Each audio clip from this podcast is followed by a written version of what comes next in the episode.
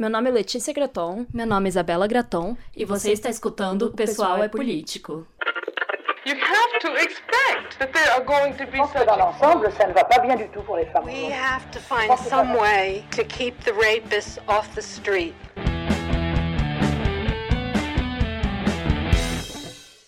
Olá, sejam bem-vindas a mais um episódio do Pessoal é Político. E hoje nós vamos continuar com a leitura do Segundo Sexo, agora com o último capítulo, né? O último capítulo oficial, antes da conclusão.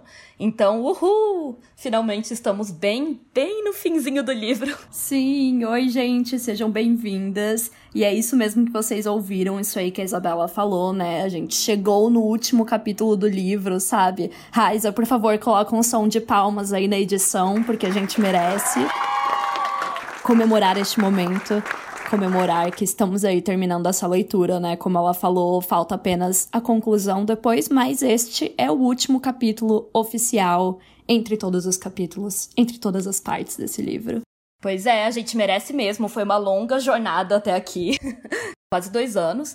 Então, cara, foi de muito aprendizado, né? Várias etapas. E a gente finalmente vai fechar esse ciclo agora, né? No fim do ano. A ideia é lançar esse episódio agora, que é o 49, e depois o 50 a gente vai fazer num formato de uma live, igual no ano passado, lá no Instagram, para vocês poderem acompanhar a live ali, o episódio ao vivo, falando sobre a conclusão do livro e também sobre nossas ideias, né? O que, que a gente pensou durante esses dois anos, nossas reflexões, o que, que a gente aprendeu com o podcast nesses dois anos, né? Desenvolvendo esse trabalho aqui para vocês. Então vai ser muito massa. Sim, vai ser muito legal. É, a gente fez isso ano passado, né?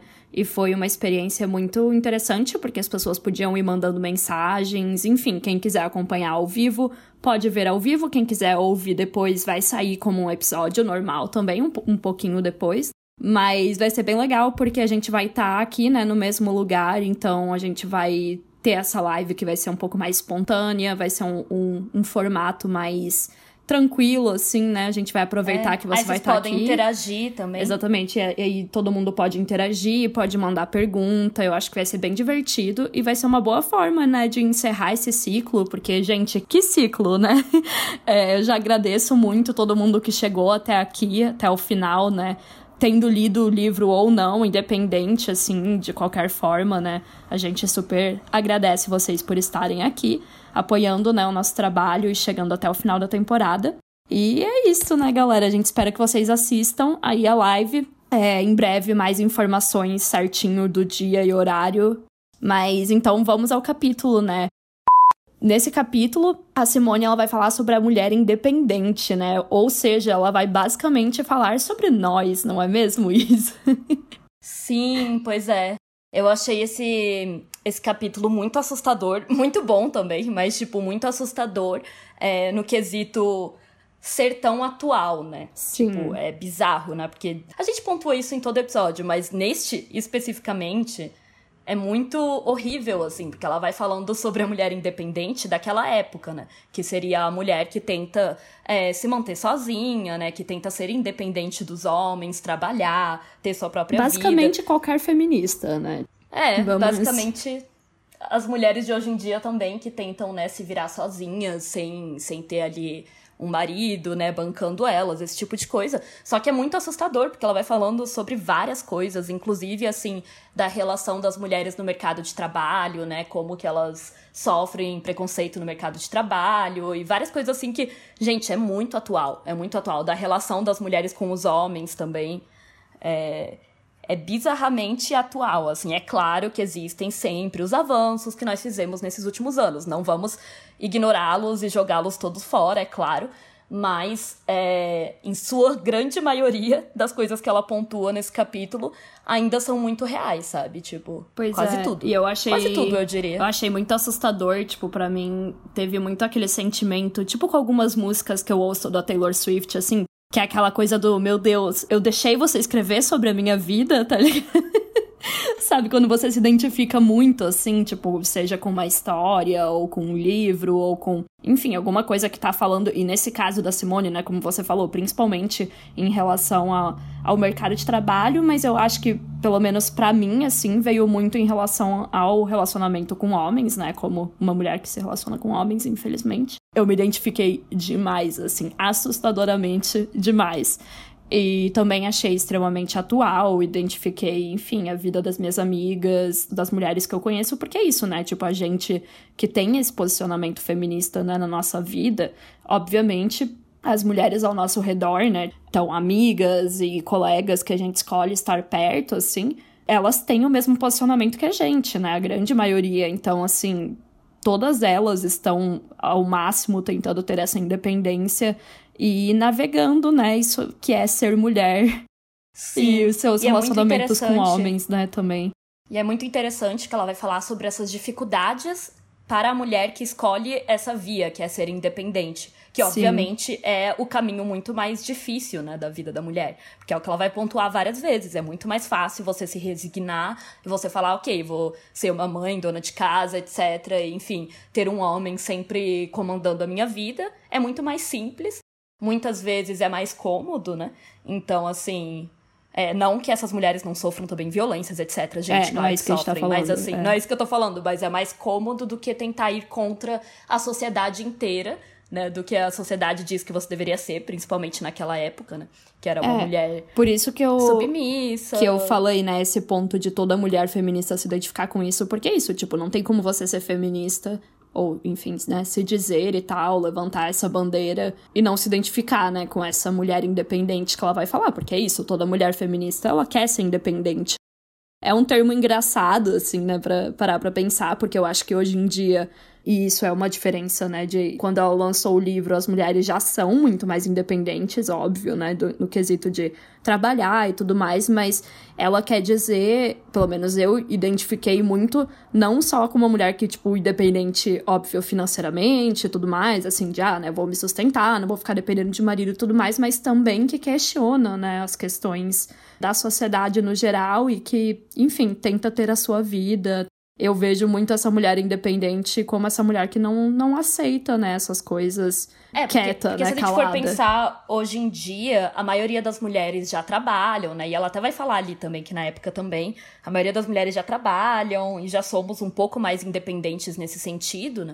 Então eu acho que a mulher independente que ela vai falar nesse capítulo realmente casa mais com, tipo, a mulher feminista de hoje em dia, que tá ali se posicionando né, de forma contrária aos homens, ao machismo, à misoginia do dia a dia, a que, enfim, sofre um assédio e não fica quieta, esse tipo de coisa, né? Porque essa questão da independência, assim, digamos, financeira e tal, já é uma realidade para muitas mulheres. Agora, você ser uma mulher que se declara feminista, luta pelos seus direitos, fala contra o machismo da sociedade, os papéis de gênero, etc. Aí sim é essa mulher também que ela tá pintando na época, né? Que sofre com vários problemas, enfim. É, vocês vão ver logo mais o que nós vamos trazer. e vocês vão se identificar também, tenho certeza. Sim. Antes de entrar, então, nos tópicos do capítulo, né, eu quero lembrar aí todo mundo aquele lembrete que a gente faz sempre antes de começar, que é sobre a nossa campanha do Apoia-se, né? Você pode apoiar o nosso podcast com qualquer quantia a partir de dois reais lá em apoia.se barra pessoal e político. E se você apoiar com 10 reais ou mais, você vai poder participar do nosso grupo exclusivo do Discord, onde nós organizamos rodas de conversa sobre os tópicos que são abordados aqui nos episódios. E a ideia é sempre ir lá conversar um pouquinho. Tem sido uma experiência bem legal. E a gente geralmente faz uma, uma conversa de em torno de uma hora, assim, sem nenhum roteiro, assim, a gente só discute realmente os temas que são discutidos aqui, conversa um pouquinho com as nossas apoiadoras e a gente... É um bate-papo bem interessante, é, assim. É, e aí a gente vai construindo esse relacionamento aí mais próximo e tem sido muito legal, tem sido um espaço bem legal que a gente tá construindo, então se você quer participar, se você quer entrar lá no nosso grupo, entre em apoia.se barra pessoal e político e apoie. E é isso, então vamos ao episódio agora. Então, no começo do capítulo, né, a Simone vai começar pontuando a questão da liberdade financeira, né, da liberdade e da autonomia econômica e financeira da mulher, né? Porque ela vai pontuar sobre como é necessário que a mulher tenha esse tipo de independência e de autonomia para que ela seja uma mulher independente de verdade, né? Mas é interessante porque ela vai pontuar que é necessário, claro, né, que a mulher trabalhe e tenha seu próprio dinheiro, porém ela sabe também que não é só trabalhar que vai trazer uma liberdade para a mulher, né? Porque a Simone não é boba nem nada. ela fala que justamente no capitalismo os trabalhadores também são explorados, né? Então isso só seria real numa sociedade socialista. Né? E aí eu acho interessante que ela pontua isso, porque é, muitas vezes as pessoas têm essa visão errada, né? De que é só a mulher ascender profissionalmente, né? Economicamente, financeiramente falando. Pois é, ela... Que ela já vai ser... Não vai sofrer nenhuma opressão, né? Se ela já tá bem ali, já tá ganhando dinheiro, tem uma boa carreira, etc. E a Simone sabe que não é bem assim. Até porque existem vários problemas para a mulher dentro desse ambiente de trabalho, né? Desse mercado de trabalho, que ela vai pontuar também é bem legal porque ela meio que já chega, tipo, falando, viu, eu não sou liberal, não, hein, galera. É, ela já chega falando: olha, é importante pra mulher ter seu próprio dinheiro, mas eu sei que não é tudo. É, exatamente, é tipo, porque é, que é muito isso, né? Que hoje em dia Claro, né? Óbvio que é importante e ela vai ressaltar isso, que é tipo meio que o primeiro passo, né, para você ter alguma liberdade, porque a gente sabe que dentro de uma sociedade capitalista, se você não tem o seu próprio sustento, não dá para fazer nada, né? É o primeiro Sim. passo. Mas ela não cai nesses, como posso dizer, não cai na ilusão, né, ou nessa questão que o feminismo liberal que hoje em dia é, eu acho mais presente ainda, talvez do que na época, o que é muito triste, mas é verdade que é essa ideia de que, tipo, ai, não, é só a mulher trabalhar, ou é só ela, sei lá, ser bem sucedida, virar uma grande CEO, e aquelas coisas que a gente sempre fala aqui. Que aí automaticamente, né, ela vai ser independente, sabe? E aí ela traz esse ponto, né, que, que enfim, a Simone era, obviamente, de esquerda e sempre trouxe essa questão da necessidade de, de um sistema diferente, né, para que a mulher realmente pudesse ser livre. Sim, total. Aí na página 449, para começar o capítulo, ela diz: O Código francês não mais inclui a obediência entre os deveres da esposa, e toda cidadã tornou-se eleitora. Essas liberdades cívicas permanecem abstratas quando não se acompanham de uma autonomia econômica. A mulher sustentada, esposa ou cortesã, não se liberta do homem por ter na mão uma cédula de voto. Se os costumes lhe impõem menos obrigações do que outrora, as licenças negativas não lhe modificam profundamente a situação ela continua adstrita à sua condição de vassala. Foi pelo trabalho que a mulher cobriu em grande parte a distância que a separava do homem. Só o trabalho pode assegurar-lhe uma liberdade concreta. E aí eu acho interessante porque não é que ela tá querendo dizer que o trabalho no sentido no sentido grow boss da coisa, né, do tipo, ah, é só ela ser rica, mas sim porque ela quer dizer que através do trabalho a mulher faz alguma coisa no mundo, né? Ela deixa de ser ali uma pessoa completamente passiva, que não faz nada, que não tá, sabe, que, enfim, só fica em casa ou só cuida dos filhos e realmente se empenha em algum projeto, sabe? Depois ela vai pontuar, é claro, essa questão de que apenas em um mundo socialista as mulheres seriam livres de verdade, né? Porque senão também ela deixa de ser oprimida pelo marido, mas vai ser oprimida pelo patrão. Não adianta muito. Então eu acho legal assim que ela traz também esse ponto. E é realmente muito mais sobre a questão de você fazer alguma coisa, de você ser ativa, de você mudar o mundo de alguma forma, mesmo que pequena, né? Do que sobre exatamente você estar se libertando, tipo, ganhando muito dinheiro. Sabe? É, o que eu acho interessante também desse parágrafo é que ela fala das conquistas que as mulheres tiveram na primeira onda, né? Então ela vai falar da questão das liberdades cívicas, de se tornar eleitora, então, obviamente, a conquista o voto. Que foi super importante, né? Mas ela vai ressaltar que não é só isso, não é, não é tipo, ah, agora a gente pode votar e automaticamente acabou. Até porque se fosse a gente não tava aqui hoje, né, galera?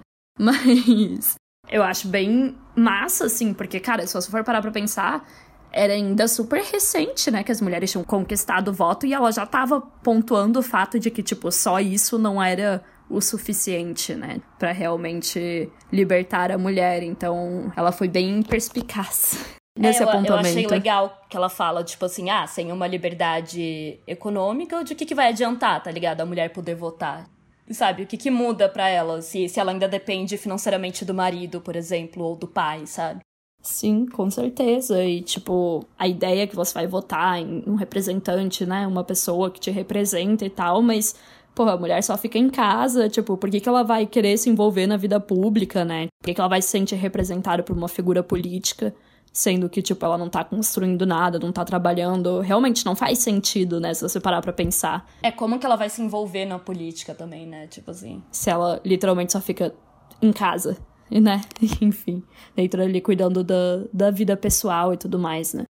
E daí, dentro né, dessa questão do capitalismo, que a Simone sempre foi muito crítica, como a gente já falou aqui também, né, anteriormente, na página 450, então ela vai falar.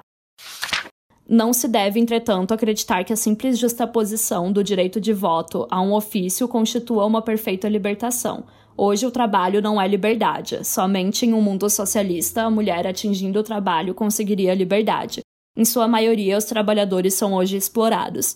Por outro lado, a estrutura social não foi profundamente modificada pela evolução da condição feminina. Este mundo, que sempre pertenceu aos homens, conserva ainda a forma que eles imprimiram. Isso aqui já resume, né, tudo que a gente estava comentando sobre realmente não se iludir achando que é só trabalhar. É, até porque as mulheres são muito mais oprimidas mesmo dentro desse ambiente de trabalho onde todo trabalhador, né, já é explorado pelo seu patrão, as mulheres são ainda mais exploradas, né? Então, se a gente vai trazer essa visão, né, de classe, de uma classe oprimindo a outra no sentido é, econômico, né, dos, enfim, dos meios de produção, a gente tem que também sempre pontuar a questão da mulher no mercado de trabalho, né? Que é o que a autora vai fazer, mostrando como as mulheres ganhavam e ainda ganham, né, gente, até hoje em dia, muito menos do que os homens. Como elas normalmente desempenham funções, né, que são consideradas femininas e que são muito menos valorizadas pela sociedade, né?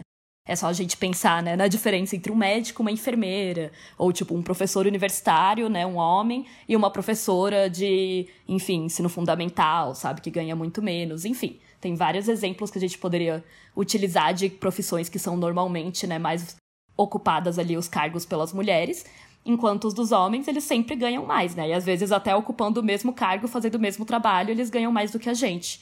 E isso naquela época, obviamente, também acontecia, muito pior. Então, ela vai pontuar todos esses problemas, além dos vários outros, né? Como assédio sexual no ambiente de trabalho, né? Em salários completamente irrisórios para aquela época.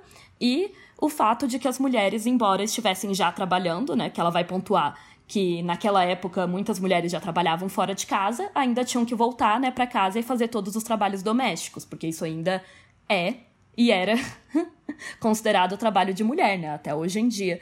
As pessoas naturalizam, assim, né? normalizam completamente a mulher cuidar das crianças sozinha, fazer tudo em casa sozinha, enfim. Sim, a, a dupla, tripla jornada, né?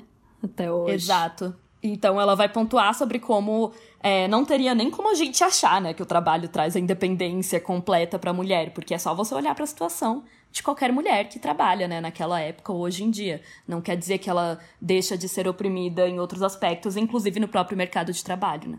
Sim, e além dessa questão salarial, né, de já ganhar menos, que prevalece até hoje, como a gente bem sabe, a Simone vai pontuar também a questão de que enquanto ela ganha menos, né, além dela ganhar menos, a sociedade também exige que ela gaste mais dinheiro tendo um alto padrão de vida, né? Então aqui a gente pode considerar cuidar da aparência, manter a feminilidade, que a gente sabe que é extremamente artificial, né? Então tem que ser mantida, porque não é uma questão natural para as mulheres. Então elas são obrigadas, né, a gastar com produtos que homens não gastam, né? E a gente sabe disso até hoje tem várias pesquisas sobre isso, tem até aquela questão da taxa rosa, né, nos produtos, que as pessoas cobram muito mais quando é um produto feminino, por exemplo, uma gilete feminina, que é literalmente a mesma gilete que é masculina, mas enfim, como é para mulher, pode cobrar mais porque as mulheres vão pagar mais, mesmo ganhando menos, não é mesmo? Como é ótimo ser mulher. enfim.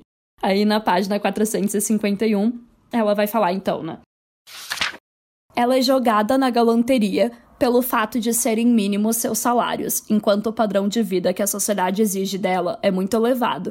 É preciso que ela agrade aos homens para vencerem sua vida de mulher. Far-se-á ajudar, portanto. É com o que conta cinicamente o empregador que lhe concede um salário de fome.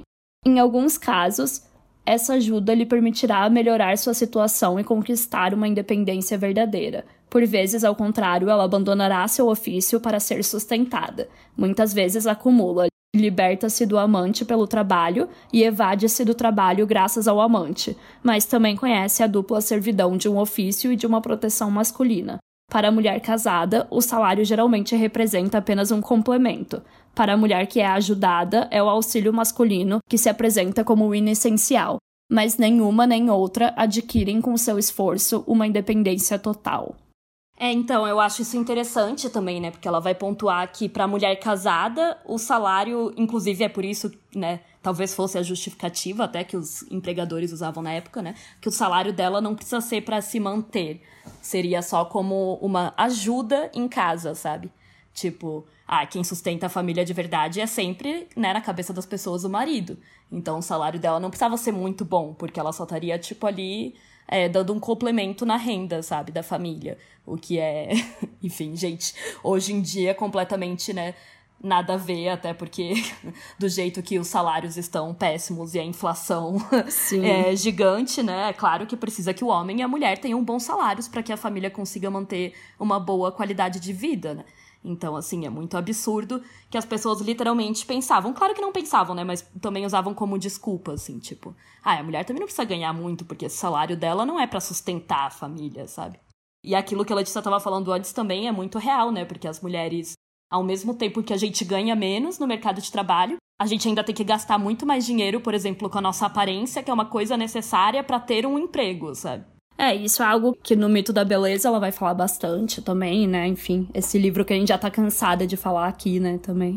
É, tipo, ela vai mostrar como as mulheres gastam muito mais dinheiro com a aparência, né? E o, o cruel de tudo isso é que a aparência é importante para, para o mercado, mercado de, trabalho, trabalho né? sim, exatamente. Então é tipo um ciclo vicioso. Você ganha muito menos que os homens, aí você tem que gastar mais para fazer o cabelo, comprar maquiagem, comprar roupas bonitas, não sei o que lá, porque um homem não precisa, né? Ele pode usar qualquer roupa, portanto que seja a roupa ali, enfim, do dress code da onde ele trabalha.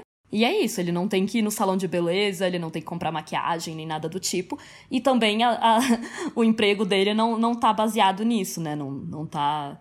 É, enfim, ele não pode ser demitido porque sei lá, igual a, a Naomi Wolf mostra no Mito da Beleza, porque ele engordou, ou porque ficou velho, ou sei lá o quê. Enquanto as mulheres muitas vezes já foram demitidas, inclusive, ou muitas vezes nem contratadas, né, por conta da aparência. Então, para ver como o mundo capitalista, né, e misógino é extremamente cruel, além da gente ganhar menos e ainda ter que fazer todo o trabalho de casa, ainda temos que gastar muito mais do nosso dinheiro com essas coisas, né, de aparência, enfim, de, de produtos também, né? Consumir bem mais. É, e eu achei interessante também a parte que ela fala dessa questão de, tipo, ela sair do trabalho para ser sustentada, né? Que é algo que faz muito sentido também, porque realmente é isso, né? Tipo, ela ia pro mercado de trabalho e hoje em dia eu sei que isso ainda é real, mas é, talvez, né, muito menos, mas eu imagino que na época fosse um problema bem maior. Mas, tipo, cara, ela ia lá, ganhava super pouco, era assediada, era super explorada e tal, obviamente, né? Eu nem julgaria a mulher que daí depois, enfim, encontra o marido e fala, cara, eu vou sair daqui, tá ligado? Porque ninguém, não vou construir uma carreira, tipo, eu só tô me ferrando aqui e eu posso ir para uma vida que é, entre aspas, mais confortável, porque obviamente não se compreendia, né, também que poderia estar caindo numa situação, enfim, que depois fosse mais problemática ou violenta e tudo mais, se o cara fosse violento, né? Mas como o, o trabalho não trazia essa independência também, né, dificilmente acho que as mulheres pensavam, ai, não, não vou casar ali com o cara, vou continuar aqui trabalhando porque eu super vou virar uma mulher independente com esse salário mínimo que mal dá para sobreviver, sabe? Tipo, não faz sentido, né?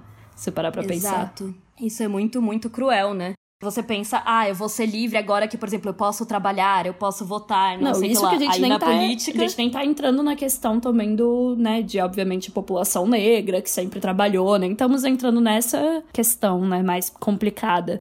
Enfim, né, a gente sabe que tem grupos que não foi assim, né? Tipo, ah, agora vamos entrar no mercado de trabalho, mas que sim, sempre foram obrigadas a trabalhar, né? Desde sempre. Não, aí é o que eu ia falar, assim, porque na política, por exemplo, falam, ah, agora você tem o direito de votar. Mas é a política é um lugar completamente hostil para as mulheres, e por que, que elas vão se interessar por isso, tá ligado? E aí, ah, agora você pode trabalhar. Ou, enfim, né? Já tiveram mulheres que sempre trabalharam, a gente sabe disso, e, e elas mesmas sabem que isso nunca foi sinônimo de libertação, né? Aí falam, ok, você pode trabalhar aqui, aí você ganha salários péssimos, né? Horários de trabalho horríveis, é assediada, sofre pra caralho, e de novo, sabe? Aonde que isso vai te levar, sabe? Aí aparece um cara que tem uma qualidade de vida melhor, né? Que ganha mais, muito mais do que você, e ele fala que ele poderia te bancar. Aí faz sentido as mulheres escolherem esse caminho, né?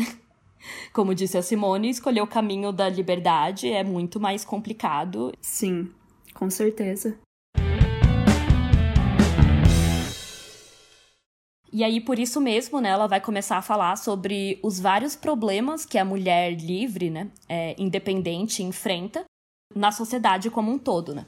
Então, ela tem um grande conflito, que a Simone vai pontuar, que é sobre como a feminilidade é completamente contrária à humanidade, né? É completamente contrária a você ser um ser humano real, você ser um ser humano livre, você ser um ser humano independente, autônomo. Então, para que ela seja, né, mais livre, para que ela seja mais, né, uma pessoa, ela precisa renunciar a uma parte, né, dela mesma, que seria essa feminilidade, mas que a Simone também vai pontuar, né? Que essa feminilidade é completamente construída, né? Socialmente construída por outras pessoas, não pela mulher e tudo isso. É igual hoje em dia, sabe? Quando a mulher tá só vivendo a vida dela ali normal, às vezes fazendo uma coisa normal, tentando, tipo, véi, se sustentar, viver a vida dela, ser uma militante de alguma coisa, e a pessoa fica, nossa, que revolucionária. Porque é isso, isso já vai completamente contrário, né? A tudo o que a gente acredita que é uma mulher, que é a feminilidade. É, e faz muito sentido ela falar essa questão de isso trazer um conflito. Sempre vai ser um conflito você ir contra as coisas que te ensinaram a vida inteira que você tinha que ser. Assim, claro que ajuda você saber que, cara, eu não sou aquilo ali, me ensinaram aquilo, mas ainda te ensinaram. Tipo, ainda são questões que vieram, né? Desde que, enfim, desde a sua infância, de toda essa sua socialização. E nem sempre é fácil, né? A gente falou muito disso na roda de conversa que a gente fez sobre socialização feminina.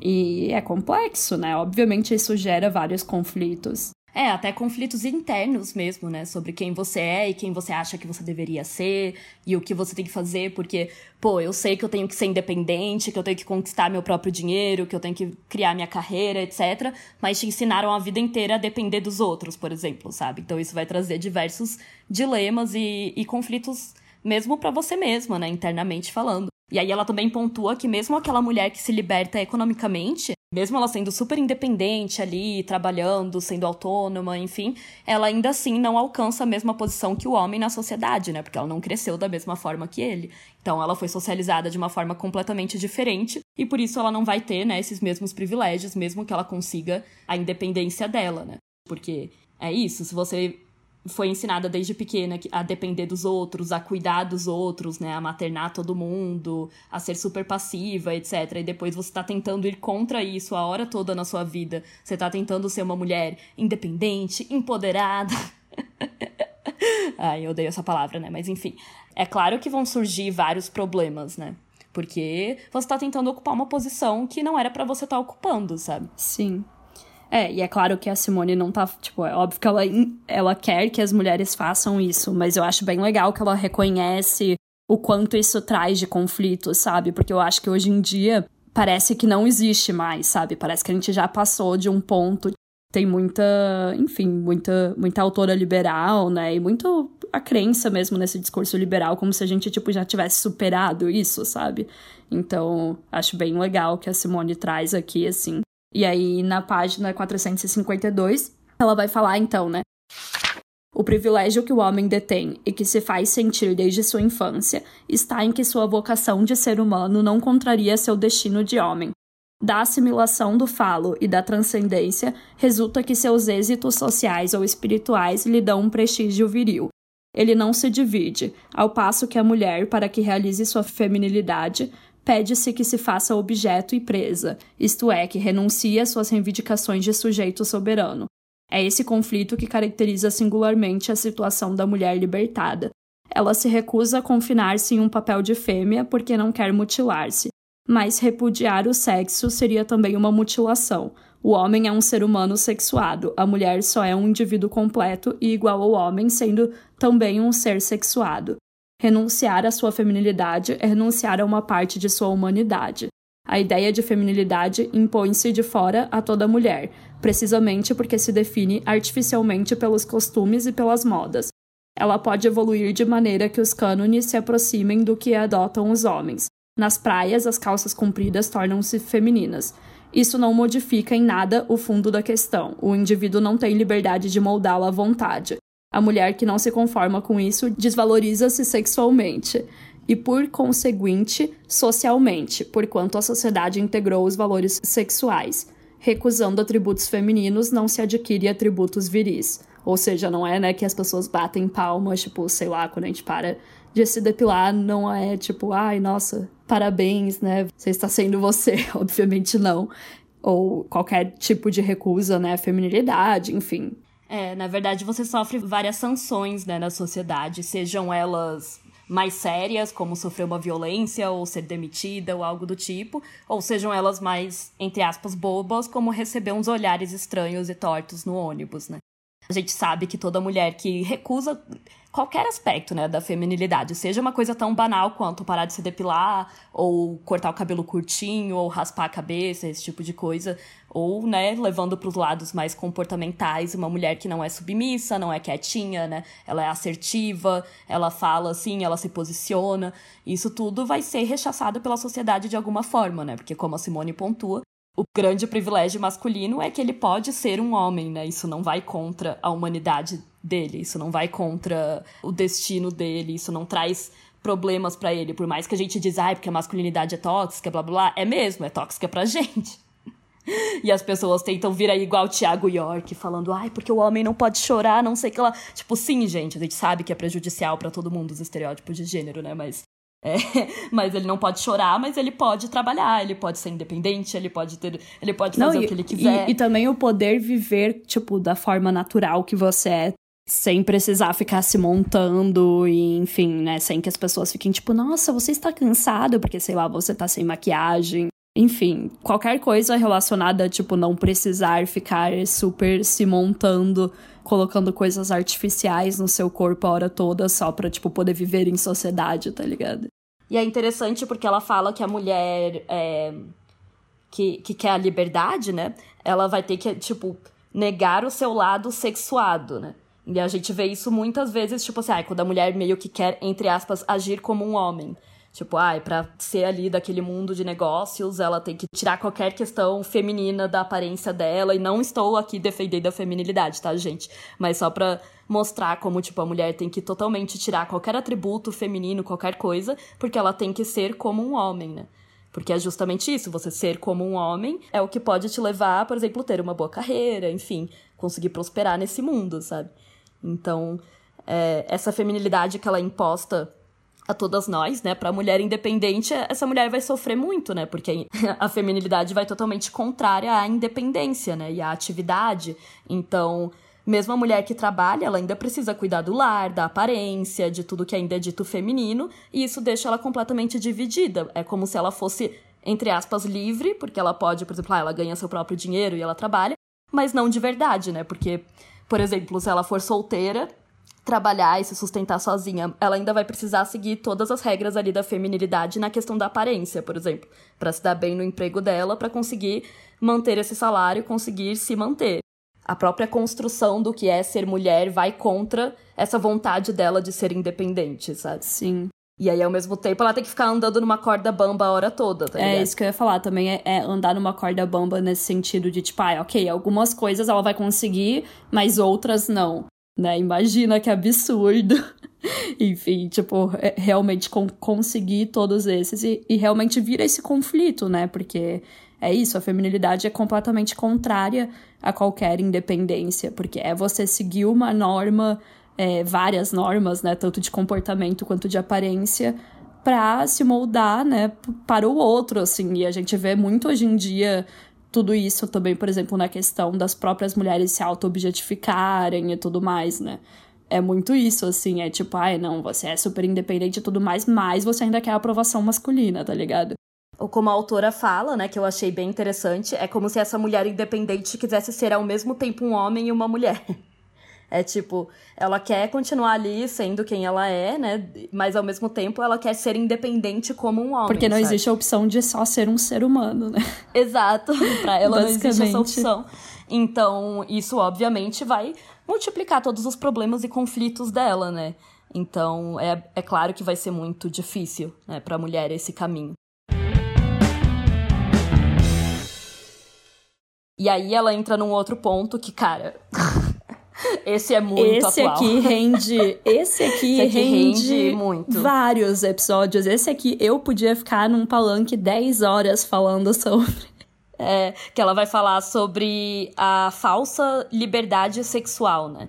E, e aí acho que a gente já comentou aqui várias vezes, né, sobre a questão de como o feminismo liberal fala, ai, dê para quem você quiser, faça sexo com quem você quiser, isso é tão empoderador, e a gente sabe, né, né, ouvintes, sabemos que isso não é verdade a esse ponto. É, se você já chegou aqui no episódio 49, você com certeza sabe pois que isso é, não é já verdade. entende que isso é balela. Mas eu acho bem interessante porque a Simone vai pontuar que as mulheres daquela época estavam, né, querendo ter uma liberdade sexual maior. Inclusive, foi mais ou menos nessa época que começou, eu acho, né, depois a, a ser produzida, por exemplo, a pílula anticoncepcional. E esse tipo de coisa. Ai, quero sair, quero conhecer E os eu caras. acho que também quero... porque era uma época que já tava. que elas já estavam podendo, tipo, escolher mais, né? O, o É. homem também, eu acho. Porque como já podia trabalhar, não era tipo, ah, vou escolher por dinheiro ou casamento por dote, essas coisas, sabe? Já era um pouco mais independente, digamos, de certa forma. Sim. E aí ela vai falar, né, que essa mulher quer ser independente, quer ter essa liberdade sexual igual a do homem, de poder ter vários parceiros, de poder, enfim, namorar, conhecer os caras, escolher com quem ela se relaciona, etc. Mas existem vários problemas aí que a gente conhece até hoje que tornam essa vida sexual muito mais difícil, mais complicada para a mulher, né? Tanto por conta do preconceito na sociedade, de dizer que a mulher que, enfim, tem vários parceiros, é uma piranha, é uma puta e tudo isso que a É, gente mas essa é só hoje. realmente a ponta do iceberg, É né? a ponta do iceberg. Também pelas questões, né, relacionadas ao, ao próprio sexo mesmo, né? Aos perigos que envolvem, né, você se relacionar sexualmente com uma pessoa, ISTs, gravidez, que sempre vai pesar mais para a mulher. E também o outro ponto que ela traz muito importante é a questão de você, por exemplo, conhecer uma pessoa desconhecida e levar ela para casa ou ir para casa dela, e o quanto isso é um perigo muito maior para as mulheres, né? Não tem como a gente sair por aí falando: "Ah, eu vou ali conhecer um cara na esquina, eu vou trazer ele para minha casa", sabe? Porque a gente tem muito mais medo. Inclusive, eu sempre brinco, né, com a questão dos meus amigos gays, dos caras gays que eu conheço, e como eles fazem isso com uma Aham. tranquilidade, assim, né? Aham. Abrem o grinder ali, ah, eu vou ali na casa do fulano, transar ali com ele, aí depois de uma hora eles voltam, tipo, saem no meio do rolê pra fazer isso. E não estou aqui julgando, tá, gente? Só tô falando que isso seria impossível Não, muito mulher, pelo tá contrário, né? No mundo ideal, isso, tipo. Não tô falando que, eu, né, que eu queria isso, mas eu digo, tipo, no sentido de que é muito pior pra gente a situação de, de a gente ter medo, né, disso, tipo. Eu acho incrível essa crítica da Simone, porque, cara, só ficou pior, sabe? Tipo, esse, esse é um ponto do livro dela que, ao contrário de muitos outros, como, por exemplo, o mercado de trabalho, eu acho que as coisas realmente melhoraram, mas eu acho que essa noção da falsa liberdade sexual só ficou pior, no sentido de que, tipo, É. acredita-se que, tipo, a gente já vive nisso, sabe? E, cara, a realidade é você literalmente conversar com suas amigas e, tipo, todas elas já terem passado por alguma violência, sabe? Quando você tá conversando sobre relacionamentos e sexo e tudo mais. Então, que liberdade sexual é essa, sabe? Não, não existe. Eu acho muito interessante como a Simone coloca que a gente tem essa vontade de realmente reconhecer nosso desejo, ir atrás do que a gente quer, marcar os dates, ir atrás dos boys e tudo mais. Mas não é só ter essa vontade e, tipo assim, sei lá, se desprender do que as pessoas vão falar de você, ou, enfim, né, romper com essa noção de que, ai, você tem que ser pra casar e blá blá blá. Não é só isso por si só que vai te proteger ou que vai te dar algum tipo de liberdade, Exato. sabe? E o, o problema é essa noção que existe hoje em dia de que, tipo assim, o único problema é você ficar mal falada, digamos, né? Ou, sei lá, tipo, as pessoas, enfim, te xingarem, ou você ter uma fama de puta, ou essas questões assim, tipo, gente, esse é o, Esse é o menor, menor dos, dos problemas, problemas, sabe? Tipo assim, ok, pode ser um grande problema, talvez, em alguns grupos, principalmente mais conservadores e tal, mas não, sabe? E daí automaticamente, tipo, vira o rolê de, tipo, ai, você bater no peito e falar, tipo, ai, eu não me incomodo mais com isso. E aí, ok, eu vou lá, eu vou viver minha vida, blá blá blá blá, e automaticamente vai estar tudo perfeito. Quando não, É, sabe? Que é a velha noção do feminismo liberal, né? Da marcha das vadias. Ai, se eu falar que eu sou uma vadia mesmo. Tipo, como se o problema mesmo, fosse, a, fosse a estigmatização só, né, da mulher que vive a sua vida sexual. Sendo Quando que, esse tipo, não é o grande problema.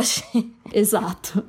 Tipo- Esse não é o grande problema, galera, pode crer. Esse não é. Gente, não você é. pode ter uma, uma vida sexual super ativa, ter vários parceiros, falar "Ah, isso aí, eu dou pra quem eu quiser mesmo, se eu tiver com vontade eu faço e blá blá blá blá, e ser estuprada pelo cara que você vai levar pra casa, e aí ele quer fazer uma coisa e você não quer. Enfim, ele quer, OK, você é super liberada sexualmente, você quer transar com ele, mas sei lá, Talvez naquele dia não, porque você bebeu muito ou você não quer fazer determinada prática e ele te estupra, tá ligado? É, existem sempre esses perigos quando a gente se relaciona com homens. Então, assim, realmente não é o maior problema do mundo alguém te chamar de puta hoje em dia, tá ligado? Porque isso já se tornou uma coisa na maioria dos lugares, né? Claro, não nos, nos âmbitos ali, como a Letícia falou, nos grupos mais conservadores, cidade pequena, sei lá o quê. Eu entendo que ainda existe essa coisa da mulher ficar falada. Mas na maioria dos lugares, vamos falar aqui de uma cidade grande, urbanizada, enfim, com a galerinha que a gente conhece ali, né, de esquerda, não sei que lá, todo mundo já entendeu, né, que a mulher pode transar com quem ela quiser e que ela não precisa se guardar até o casamento, né? Se essa fosse a solução, né, tipo, a gente já tinha resolvido, né? É, tipo, praticamente. Pessoas, é, há muitos anos, né? Eu acho que hoje em dia talvez, né, eu espero, as pessoas já estão percebendo que isso era uma ilusão mesmo, né, de que, ai, sei lá, era só bater no peito, que nem você falou da, da marcha das vadias, né, que era só bater no peito e falar, realmente, eu sou vadia mesmo, dou para quem eu quiser, e aí tudo já ia estar tá magicamente resolvido e todo mundo ia te respeitar, e tipo, não é assim, sabe? E aí eu acho muito interessante porque a Simone vai trazer justamente como a nossa condição dentro da sociedade impede que a gente tenha essa igualdade, né? Porque parte-se muito do pressuposto de que a gente vai ter essa liberdade sexual igual os homens têm, tá ligado? Tipo... É, não tem como, gente. E enquanto existir o patriarcado, não tem como, mas é só pelas questões biológicas, sabe? Sempre vai ser um risco muito maior para uma mulher num mundo onde a maternidade é compulsória, o aborto não é legalizado, enfim, a gente sofre violência obstétrica e tudo isso sempre vai ser um perigo muito maior para uma mulher transar com vários caras e ter maiores chances de engravidar, por exemplo, né? Ou até mesmo a questão de pegar uma IST. A gente sabe que, claro, homens também pegam, não estou falando isso, mas assim, tem várias ISTs que é muito pior para a mulher, por exemplo, né? Que pode afetar muito mais a mulher e, enfim, várias questões assim. Porque a gente até falou isso, né, no, no episódio da biologia lá do ano passado que qualquer problema que a mulher tenha ali relacionado por exemplo, uma doença sexualmente transmissível, vai ser muito mais difícil para ela curar e etc. Enquanto pro cara, por exemplo, pelo órgão sexual dele ser, né, externo, às vezes é muito mais fácil para ele curar ali, ah, passa uma pomada, ah, não sei o que lá, e já cura, entendeu? E até pra mulher é muito mais difícil essa questão das ISTs. E sem contar que, né, muitos caras não querem usar camisinha, como a gente bem sabe. Não é como se a gente vivesse num mundo perfeito de liberdade sexual, onde todo mundo se respeita e o sexo é maravilhoso é e respeitoso. O bizarro desse discurso é que, tipo, parte-se do pressuposto que a diferença é no ser julgada, tá ligado? Que é aquele famoso, tipo, ah, o cara pode pegar todo mundo e ele não é julgado. A mulher que pega todo mundo é julgada. Daí, tipo assim, a única coisa que a gente tem que consertar é que um é julgado e o outro não. tipo. É, não, gente, gente, a gente tem que consertar sério? o fato de que um pode estuprar o outro. Né? É, exatamente. Tipo, não, amiga, isso é tipo o menor dos problemas, tá ligado? Realmente o menor dos problemas. Quando você cresce um pouquinho e você tem né, 25 anos e literalmente você já ouviu seja, enfim, alguma história que aconteceu com você ou com absolutamente todas as suas amigas, sabe? Você percebe que esse é realmente o menor dos problemas. Uma coisa é quando você tá lá na escola e realmente tem essa coisa de, ai, fulana. Sempre tem, né, gente? Aquela coisa de, ai, uma menina é a mais falada porque ficou com mais meninos, blá blá blá. Aí você cresce um pouquinho, você vê, cara, se fosse só isso. Exato. Não que não seja um problema, de novo, eu entendo que em lugares mais conservadores, menores, etc., até pode ser. E a gente sabe que muitas mulheres já foram julgadas, né, no mundo por conta disso, e sei lá, às vezes até expulsas de casa, expulsas, sei lá, de uma igreja, coisas do tipo mais as violências, né? É, não, o problema é achar que, tipo, parar de ser julgada vai parar de existir a violência, que é um pouco daquela lógica que as pessoas têm também quando falam de, tipo... Com a prostituição, né? É, exatamente. É, você já, já completou aí o que eu ia falar, mas sim, que Exato, quando falam, que falam de, que tipo... é só o estigma em torno da prostituta e não a violência que ela sofre, né, quando tá se prostituindo. É, e, e também é bizarro, porque é muito tipo, gente, vocês estão focando na questão que não é tão importante quanto outras, tá ligado? Porque dificilmente você vê, por exemplo, não adianta, tipo, culturalmente todo mundo falar, ah, não, realmente, ok, a mulher pode ficar com o que ela quiser. Se, tipo, na prática os caras ainda estão se relacionando de uma forma extremamente doentia, tá ligado? Ainda estão se relacionando com a gente, né? De uma Exato. forma extremamente violenta, nos vendo como objeto, enfim, porque assim, qualquer cara hoje em dia, né, pelo menos de esquerda e tudo mais, talvez ele não tenha mais aquele julgamento do, do tipo, ai, ah, aquela mina é uma vadia porque ficou com todos os caras, sabe? Mas isso também não quer dizer que ele não, tipo, objetifique e não violente as mulheres, né? É muito mais complexo do que isso, sabe? Muito mais mesmo. E bom, acho que é isto, né, sobre a liberdade sexual. Eu só Eu acho acho engraçado que ainda dá pra continuar assim, sabe? Não é, e na página 457 eu acho muito bom que ela vai falar que é principalmente nas relações entre desconhecidos, relações que se situam num plano brutal, a diferença de força física pesa muito, né? Então nessas relações que a mulher, por exemplo, acaba de conhecer um cara e vai se relacionar com ele, né? Aí ela diz: um homem não tem muito a temer da mulher que leva pra casa, basta-lhe um pouco de vigilância. O mesmo não acontece com uma mulher que introduz um homem em sua casa. Que é resumindo isso, né, gente? Não que a gente esteja dizendo que, ai, você conheceu o cara, impossibilita que ele te abuse, né? A gente sabe que não, vários namorados, parentes, maridos, etc., abusam de mulheres. É, não, mas, Mas ela é tá falando do interessante que ela tá contexto falando do da- sexo casual, É, né? Tipo, Que ela tá falando desse contexto de sexo casual, de liberdade sexual, do tipo, você vai pra uma baladinha e conhecer um cara legal e quer transar com ele. É muito mais de boas pra um cara, é claro, né? Te chamar pra casa dele, porque ele não vai ter o medo de você estuprar ele. É, e não é porque ele não vai ser chamado de puto, tá ligado? Tipo, é porque ele literalmente não precisa ter medo que você vai estuprar ele, né? Porque dificilmente, culturalmente, a gente sabe que isso não acontece, né, gente, com tanta frequência. Então, não tem como comparar, não tem como achar que é só, sei lá, reduzir o estigma, que automaticamente a gente vai ter essa liberdade sexual. E a nossa condição como mulher, né, seja de forma biológica ou mesmo de forma social no geral, sempre vai deixar as coisas desiguais, né? Então é muito interessante como a Simone já reconhecia isso. Quando a gente traz para hoje em dia, né, é muito mais complexo, porque existe muito mais esse discurso, né? Tem gente que acha que a gente já tá nesse pé de igualdade, que as mulheres já têm essa liberdade sexual, o que é simplesmente absurdo, né? Porque é isso, né? Nada disso te protege. Você pode ser uma mulher que realmente bate no peito, fala: não, eu vou lá, eu vou nos dates, né? Não tenho vergonha de ir atrás, de fazer as coisas que eu tenho desejo, o que já é super positivo, porque a gente nem é ensinadas, né, a reconhecer nosso desejo e tudo mais. Mas tem que ter o cuidado pra achar que esse tipo de comportamento vai te proteger, sabe? Porque não, não protege. É, exato. E aí, além de tudo isso, né, além de toda essa questão da, da falsa liberdade sexual, como a gente falou, a Simone vai falar também dos problemas dos relacionamentos entre homens e mulheres, né? Então, não só da questão casual, mas também da dificuldade que a mulher independente tem de encontrar um homem. E aí, gente, né? Enfim, apenas risadas, porque como eu falei, gente, quem deixou essa mulher escrever, né, sobre minha vida é, ela vai dizer que o- os costumes ditam, né, que a mulher ela precisa ser escolhida por um homem, como a gente sempre fala aqui, e que ela não pode tomar iniciativa, e se ela toma iniciativa, muitas vezes os homens ficam revoltados e não gostam dessa atitude, né? E a gente vê isso até hoje, quando os homens ficam putos se a mulher dá o primeiro passo, ou se ela chama eles pra sair, ou aquela clássica do tipo, ah, os caras falam que querem uma mulher bem resolvida que vai atrás, mas quando a mulher faz isso, eles ficam com medo, né? Ou enfim, isso acaba complicando as coisas. Aí na página 459 ela vai falar então. Uma mulher que não tem medo dos homens amedronta-os, dizia-me uma jovem. E muitas vezes ouvi adultos declararem: tenho horror a que uma mulher tome a iniciativa. Se a mulher se oferece demasiado ousadamente, o homem afasta-se. Ele faz questão de conquistar. A mulher não pode, portanto, possuir senão fazendo-se presa.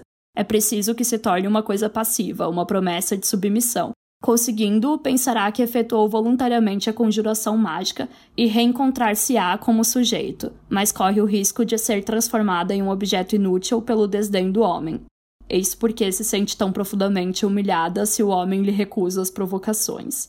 Então é bem interessante essa parte, porque ela vai falar bem isso, né? Dessa questão de a mulher que, que toma a iniciativa, digamos, amedrontar os homens, que continua extremamente atual. É isso que eu ia falar, é muito engraçado essa frase nessa, nessa época. Permanecer tão atual. Sim. que os e, homens e hoje em dia de uma forma disso. de uma forma mais hipócrita, né? É interessante essa parte que ela fala, né, da questão de do conquistar, né? Que é bem isso, tipo, meio que se resume no tipo, ah, eu tenho que conquistar esse objeto, sabe? Então, se a pessoa já chega, tipo, vindo atrás de mim, então, tipo, nossa, eu não conquistei, então não tem valor, né? Digamos. E é isso que você falou, hoje em dia é ainda mais hipócrita, porque hoje em dia eles ainda têm o discurso de não, eu adoro uma mulher que é independente, não sei que lá, que vem atrás de mim, mas na verdade eles morrem de medo, né? E, inclusive quando uma mulher vai atrás, às vezes eles ficam, nossa, ela quer casar comigo, só porque ela tá mostrando interesse, sabe? Não é nem que ela tá, tipo, super emocionada, mas é só porque ela tá falando que gosta dele, que quer ficar com ele. Enfim, tá indo atrás mesmo, né? Em vez de ficar paradinha esperando que o cara escolha ela, ela vai falar: Não, ó, eu também te escolhi, eu quero E eu acho que, que hoje em dia pode ser mais sutil isso também, sabe? É, muito mais, sim. Essa questão do, do medo, não é como se a gente estivesse falando que o cara sai correndo, morrendo de medo, sabe? Ou sai por aí xingando a mulher, mas muitas vezes pode ser uma coisa do tipo, ah, ele perde interesse, tá ligado? É, muito mais sutil. A gente não tá falando que ele fica tipo, ui, não, tenho medo de você, tchau. E, tipo, ele não, não admite muitas vezes que é por isso, mas é, é meio que aquela coisa também do, por exemplo, o cara falar que quer uma mulher, sei lá, super independente e, sei lá, boa profissional, que se destaca e tudo mais, mas aí na prática ele, tipo, tem inveja do sucesso da mulher, tá ligado? Que a gente vê acontecendo muito, tipo, em casamentos e tudo mais. E na prática o cara nunca vai falar que é isso, tá ligado? Pois é, e aí ela vai pontuar que essa mulher livre, além da questão sexual, né, da mulher ser julgada pela sociedade por ter uma vida sexual mais livre, essa ideia da mulher ir atrás do homem, né, dela conquistar, dela selecionar o parceiro dela, né, escolher o parceiro dela ativamente em vez de ser escolhida, também faz a mulher ser lida como fácil, né, de uma forma extremamente pejorativa, como se fosse tipo, ai, ela vai atrás de qualquer um, tá ligado? Ou tipo, ai, ela é desesperada e esse tipo de coisa. Então ela é julgada pela sociedade também, né?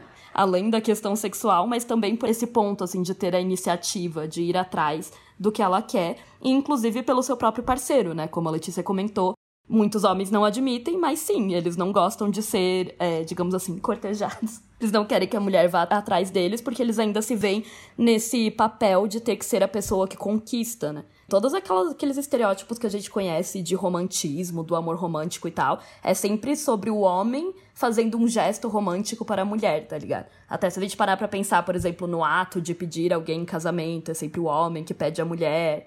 É tudo isso, sabe? É tudo envolvido nessa questão de que é o cara que decide, por exemplo, ai, quando que a gente vai casar, tá ligado? Quando que eu vou pedir ela em namoro, quando que eu vou pedir ela em casamento, sabe? Então é tudo baseado na ação do homem e na passividade da mulher. Se você pensar também, né, essa coisa do fácil não é só na questão, tipo, pejorativa sexual, mas também é isso, né? Tipo, tudo que não tem uma conquista, né? O cara meio que não valorizaria tanto porque veio muito fácil, sabe? É. E por fim, a Simone também vai pontuar que a maioria das mulheres que afirmam encarar suas aventuras amorosas e sexuais sem, sem consequência nenhuma, tipo, ai, ah, eu tenho uma vida sexual muito boa, eu sou muito livre, kkkk. Na verdade, elas estão mentindo, né? Porque a mulher sempre enfrenta consequências muito maiores caso aconteça algum problema no relacionamento. Inclusive, ela vai dizer que a mulher acaba sempre se ferrando muito mais no momento do término, né? Quando o casamento ou o relacionamento acaba. E isso a gente pode até pensar da forma assim, né, financeira, enfim, a gente sabe que muitas mulheres acabam se ferrando muito mais durante um divórcio do que o homem. Não, e de tudo, né? De status, de. De status na sociedade, questões emocionais também. Porque, por exemplo, se a mulher se empenha muito mais ali no relacionamento, né? Porque ela aprendeu que ela tem que manter o homem a qualquer custo, ela acaba se frustrando muito mais durante um término mesmo. Inclusive, a Simone vai pontuar que é muito mais fácil para um homem continuar sendo amigo, por exemplo, da ex, do que pra mulher, tá ligado? Que ela se frustra muito mais no, no término do relacionamento. E aí eu não sei, né, gente? Hoje em dia, enfim, eu acho que depende muito de como o relacionamento acabou para isso ser verdade. Mas é verdade que um cara normalmente acaba sofrendo muito menos, né? Por todas as questões da sociedade que só incentivam ele, tipo, se um cara termina um relacionamento, ok, ele fica triste, sofre, né? Porque, pô, gostava da mulher, sei lá. Mas aí depois ele já tá, uhul, agora sou solteiro. Aí todo mundo, ah, virou solteirão, blá, blá. Isso aí, vida de solteiro. Os brothers vão lá, uhul, bora beber porque você tá livre de novo. Então, assim, é, existe um estímulo também, né, pro cara estar solteiro. Porque um homem ser solteiro quer dizer que ele é um garanhão, que tá escolhendo várias mulheres. Aí um dia fica com uma, outro dia fica com outra. A mulher ser solteira, ela é uma fracassada que ainda não arranjou um namorado, né? Até porque o cara também é visto como, tipo, ele não necessariamente tá procurando alguém, né? Mas a mulher que tá solteira tem que estar tá sempre procurando alguém, Exato, né? Exato, então tem isso. isso. Eu achei interessante que ela fala de, tipo, a mulher estar mentindo, porque eu acho que hoje em dia, mas aí eu vou dar minha opinião, né? Que eu não acho tanto que a mulher que fala que não tem consequências está mentindo, mas que muitas vezes ela não percebe, tá ligado? Tipo, às vezes ela tá mentindo pra ela mesma, sabe? É muito comum ver essas mulheres que, tipo, se acham muito. que se consideram, né, muito livres nesse ponto nem perceberem, por exemplo, que muitas vezes foram estupradas ou abusadas em diversas situações, tá ligado? Ou só perceberem mais pra frente. Essa questão de tipo, ah, é sem consequência nenhuma, muitas vezes é, uma, é a mentira que a gente conta para nós mesmas, sabe? É, eu acho que o mentindo a gente pode interpretar como mentir para si mesma também. É, exatamente.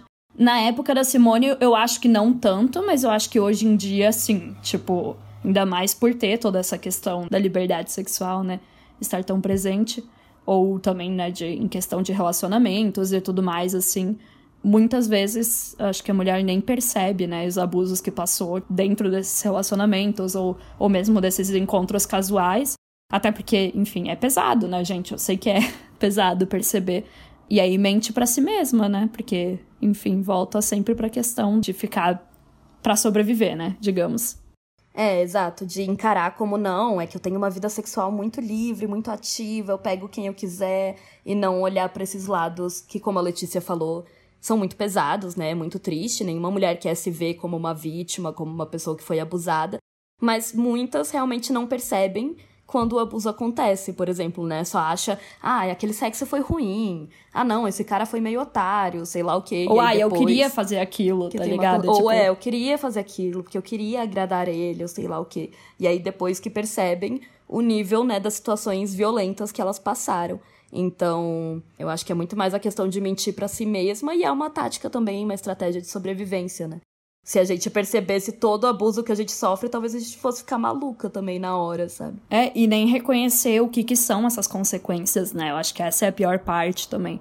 Que ela fala, tipo, ai, ah, de falar que vive essa liberdade sexual sem consequência nenhuma. Sim, na cabeça de muitas mulheres, elas realmente vivem, porque aquilo é o normal. Sei lá, é normal. Hoje, acho que foi hoje que eu vi um print no Twitter, que era, tipo, a menina falando, tipo, ai, tomando sei lá, não sei em quantos dias, tipo, em duas semanas, tomando mais uma pílula do dia seguinte, porque o cara não quis usar camisinha. E falando isso, tipo, dando risada. A gente normaliza tanto essas coisas. Né? Exatamente, e agindo como se isso fosse normal, tá ligado? Muito triste, mas é verdade. Bom, e aí além, né, dessas questões, de todas as questões que a gente já trouxe para a mulher independente, a Simone vai falar também da questão no mercado de trabalho, né, dos problemas que ela enfrenta dentro do mercado de trabalho, que como a gente já falou, não traz a liberdade, né, para a mulher. E aí ela vai falar que a mulher independente tem dificuldade de encontrar o equilíbrio entre os seus interesses profissionais e a sua vocação sexual. Na página 463 ela fala: a natureza de seu erotismo, as dificuldades de uma vida sexual livre incitam a mulher à monogamia. Entretanto, ligação ou casamento conciliam-se muito menos facilmente para ela do que para um homem com uma carreira. Então, ela quer dizer ligação no sentido de se ligar a um homem, não necessariamente casado, pelo que eu entendi. Mas, é, assim, tipo, é uma forma juntar, engraçada. Né? É, tipo, tipo se juntar. Se juntar. Uhum. Que é uma forma engraçada de, de colocar, né? de falar. Mas é, basicamente ela tá falando que, por conta de todos esses problemas com ter uma vida sexual livre e independente e autônoma, a mulher acaba sendo muito mais compelida a escolher um parceiro só e ficar, né, se casar, etc., de uma forma monogâmica, porque ela tem essa ilusão, né, de que ela não vai sofrer mais violência por parte dos outros, e também ela não vai mais ser julgada pela sociedade, porque ela vai estar ali num casamento tudo certinho. Porém, esse casamento é muito mais difícil para ela conciliar com um trabalho, com uma carreira, do que para o homem, né? E trazendo para a atualidade, assim, essa questão, né, de ser direcionada para a monogamia, a gente sabe que continua super atual também, né? Muitas vezes a gente conhece também muitas mulheres que, por exemplo, ah, até curtem as paradas de da, tipo, ah, não monogamia e tudo mais, mas na prática é aquela coisa, né? Tipo, as nossas opções são bem piores. Então, é bem comum que quando a gente encontre um cara legal, tipo, a gente entre num relacionamento com o cara e tudo mais e já seja fechado ou monogâmico, porque é aquilo, né? Tipo, a gente não tem tanta opção boa, né?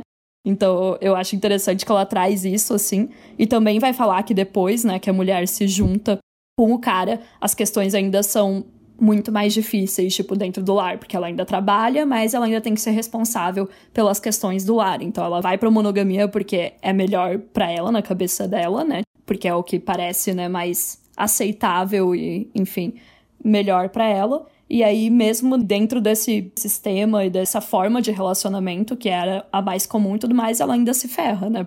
É, exato. E aí eu acho interessante também, né? Porque é isso, se a gente for pensar hoje em dia sobre todas as discussões que nós temos sobre não monogamia, né, na sociedade, que já tá muito mais em voga do que na época da Simone, e que são super válidas, né? Do amor Sim. livre. E que é super válida, exato. Mas é isso que eu ia pontuar, justamente o que ela fala ali sobre a mulher acabar indo pra monogamia é pelo fato da nossa construção, né, de relacionamentos e sexualidade não ser igual a do homem. Então toda a questão, toda a discussão sobre não monogamia não tem como ignorar essas diferenças, sabe? Toda vez que a gente vai debater sobre não monogamia, não tem como fingir que recusar a monogamia é a mesma coisa para a mulher que para o homem, sabe? Todo debate tem que envolver essa questão de gênero, né? Porque senão a gente fica num debate liberal, como se todo mundo fosse igual, numa sociedade 100% igualitária e perfeita e todo mundo fosse viver a monogamia e a não monogamia da mesma forma, né? Que a gente sabe que não é bem assim, porque, por exemplo, ok, você tem um relacionamento não monogâmico ali, um casal heterossexual, né? Um homem e uma mulher, o homem só se relaciona com mulheres, a mulher só se relaciona com homens. É muito mais provável que ele encontre outras mulheres massas para se relacionar, né, mulheres interessantes, mulheres que tratam ele bem, que são legais, do que que a mulher encontre, né? Homens que a respeitam, que tratam ela bem. E que ele tenha mais tempo também, né? Eu acho, mais disponibilidade pra ir atrás. Porque, tipo, se Exato. a gente for entrar na questão de, tipo, ai, por exemplo, finge que eles são casados e têm filhos. A gente sabe quem que vai cuidar mais dos filhos e vai ser mais responsabilizada pelas coisas de casa e tudo mais, e quem que vai ter mais tempo para ir ficar com outras pessoas nesse relacionamento aberto, não é mesmo? Exato, tem várias questões aí que a gente tem que avaliar entre as desigualdades dentro desse casal, né, por exemplo. O que ela quer dizer de, tipo, que a mulher acaba é, sendo incitada à monogamia não é necessariamente porque ai, a mulher, toda mulher quer amar uma pessoa só, quer ficar com uma pessoa só, mas sim porque é muito mais fácil pra mulher, como a Letícia falou, né? Acreditar, pô, encontrei esse cara aqui que é legal, me respeita. É, faz o mínimo. faz o mínimo. O mínimo do mínimo. E é muito mais fácil para ela ficar ali, tipo, pô, vou ficar só com ele, porque é isso, encontrei um achado, né? Um cara que, que me respeita, que me trata bem, que faz o mínimo. E aí é este ponto que a Simone vai trazer, né? Que a mulher independente, mesmo ela sendo ali, né, autônoma, etc., ela sempre assume, né, umas duplas ou triplas jornadas, né? Então ela quer ser tudo, ela quer ser uma ótima esposa, mãe, amante e também trabalhadora, né? Também quer ter a carreira dela, quer ganhar o dinheiro dela, mas é muito difícil para ela encontrar um equilíbrio entre tudo isso, porque ela tem que ser absolutamente tudo. Ela tem que cuidar da família inteira, tem que trabalhar fora, ganhar um dinheiro, mas também tem que cuidar do marido e dos filhos dentro de casa, tem que limpar a casa, enfim. Acaba parecendo exatamente isso, como se ela ter uma carreira fosse contra a questão dela ter uma família. Porque, afinal de contas, a gente vê muito isso, assim, para mulheres que acabaram de ter filho, né? Falando, pô, aí tive que voltar pro trabalho, mas aí me sinto culpada por deixar meu filho. Enquanto um homem, por exemplo, não vai se sentir culpado, porque desde pequeno ele foi ensinado que a mulher dele vai ter o filho e ele vai ficar trabalhando normalmente, né? Então, é claro que as mulheres, por mais que a gente já esteja na força ali de trabalho, né, no, no mundo do trabalho, há muitos anos, ainda sofrem com esses problemas, né? De achar, quando tá trabalhando, acha que tá sendo uma mãe horrível. Aí quando tá só sendo mãe, acha que, nossa, vou, a minha carreira vai estar tá fodida, né? Eu não vou conseguir, vou ser demitida, ou então não vou conseguir ter a carreira que eu gostaria de ter. E isso continua, né, gente, até hoje, por mais que muitas vezes isso seja mascarado, as pessoas não falem tanto sobre a gente sabe que ainda continua, né? E principalmente a questão da maternidade, né? Que acaba sendo um grande obstáculo na vida da mulher independente. Porque é isso, né? Tipo, o mercado de trabalho tem que estar adequado para isso, né? Para essas demandas. E a gente sabe que hoje em dia não está, nem um pouco. E aí várias questões que vão somando aí para complicar a vida dessa mulher que, tipo, talvez até queira, né, ter essa independência, mas que na prática, enfim, não existe o apoio da sociedade para isso. Nem entrando só na questão de, tipo, ah, o cara não ajudar em casa, mas de, no geral, né, não ter políticas públicas, não ter creches, não ter, enfim, todo esse apoio que deveria ter da sociedade, porque é isso, isso, isso é jogado tudo pra cima da mulher, né, como responsabilidade dela. E aí, na página 466, a Simone vai falar. Assim, é a mulher independente dividida hoje entre seus interesses profissionais e as preocupações de sua vocação sexual. Tem dificuldade em encontrar seu equilíbrio. Se o assegura, é às custas de concessões, de sacrifícios, de acrobacias que exigem dela uma perpétua atenção. Aí, muito mais do que nos dados fisiológicos, é que cabe procurar a razão do nervosismo, da fragilidade que muitas vezes se observam nela. É por causa da tensão moral de que falei, por causa de todas as tarefas que assumem, das contradições em meio às quais se debatem, que as mulheres estão, sem cessar, estafadas no limite de suas forças. Isso não significa que seus males sejam imaginários. São reais e devoradores como a situação que exprimem. Mas a situação não depende do corpo, este é que depende dela. Assim, a saúde da mulher não prejudicará seu trabalho quando a trabalhadora tiver na sociedade o lugar que deve ter. Ao contrário, o trabalho ajudará poderosamente seu equilíbrio físico, evitando-lhe que dele se preocupe incessantemente. É, pois é, né? Então eu achei bem engraçada essa parte, né? Engraçada assim, tragicômica, né? Porque lá em. Curioso, porque lá em 1949 a Simone já estava falando o que a gente fala todo dia, né? Que nós estamos completamente exaustas. Porque justamente nós temos que tomar conta de tudo, né? A mulher, desde que o mundo é mundo, a mulher tá exausta.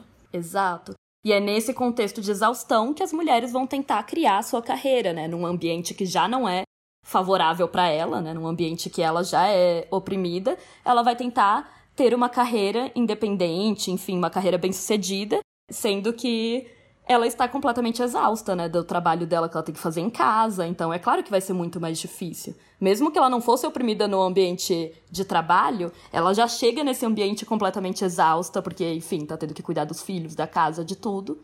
Então ela já tem essa desvantagem, né?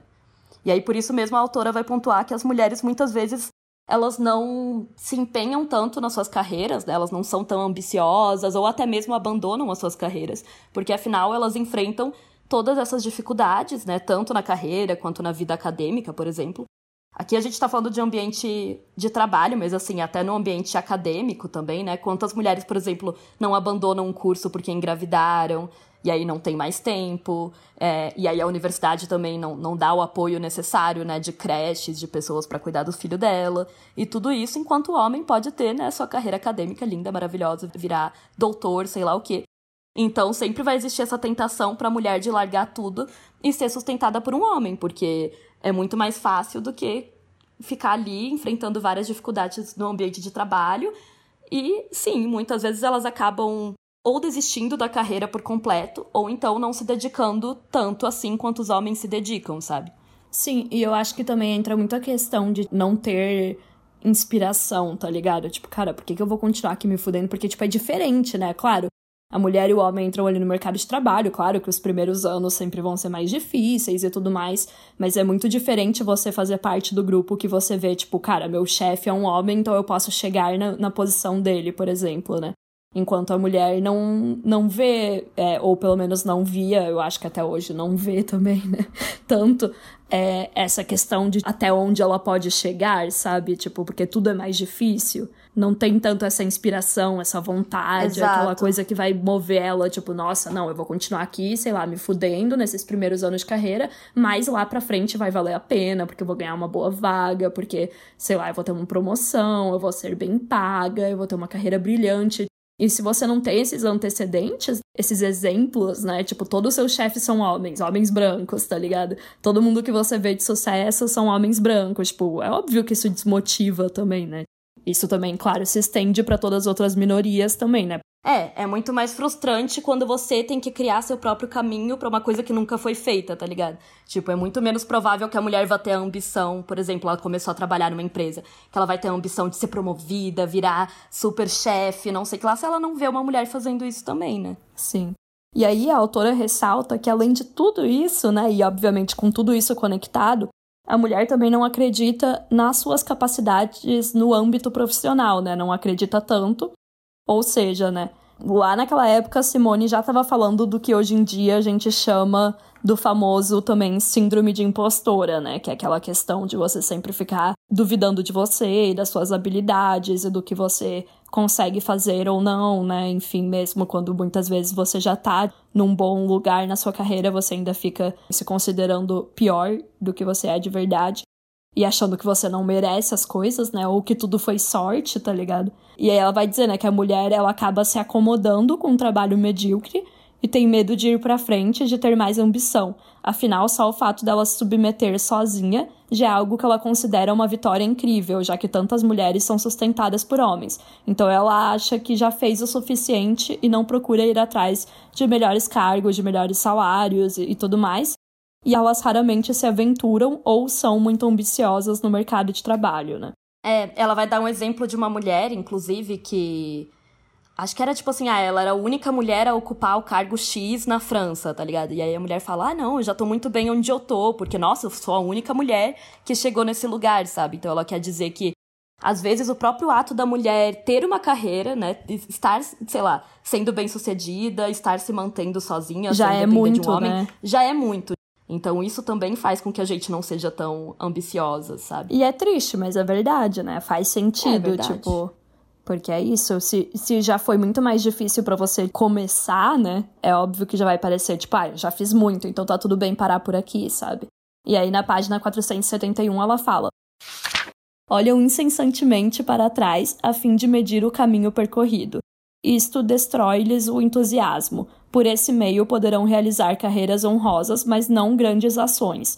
O que falta essencialmente à mulher de hoje, para fazer grandes coisas, é o esquecimento de si. Para se esquecer, é preciso primeiramente que o indivíduo esteja solidamente certo, desde logo de que se encontrou. Recém-chegada ao mundo dos homens e mal sustentada por eles, a mulher está ainda ocupada com se achar. Isso é bem interessante também, porque é isso, né? Você meio que já tem que ter se encontrado, né? Já tem que ter se achado naquele mundo. E não é o caso das mulheres, né? E aí ela vai falar também das mulheres da arte, né? Das mulheres artistas, que eu achei bem interessante essa parte do capítulo também. E faz bastante sentido, né? Se você for parar pra pensar assim. Cara, é muito triste também, né? De novo, o quão atual é tudo isso, sabe?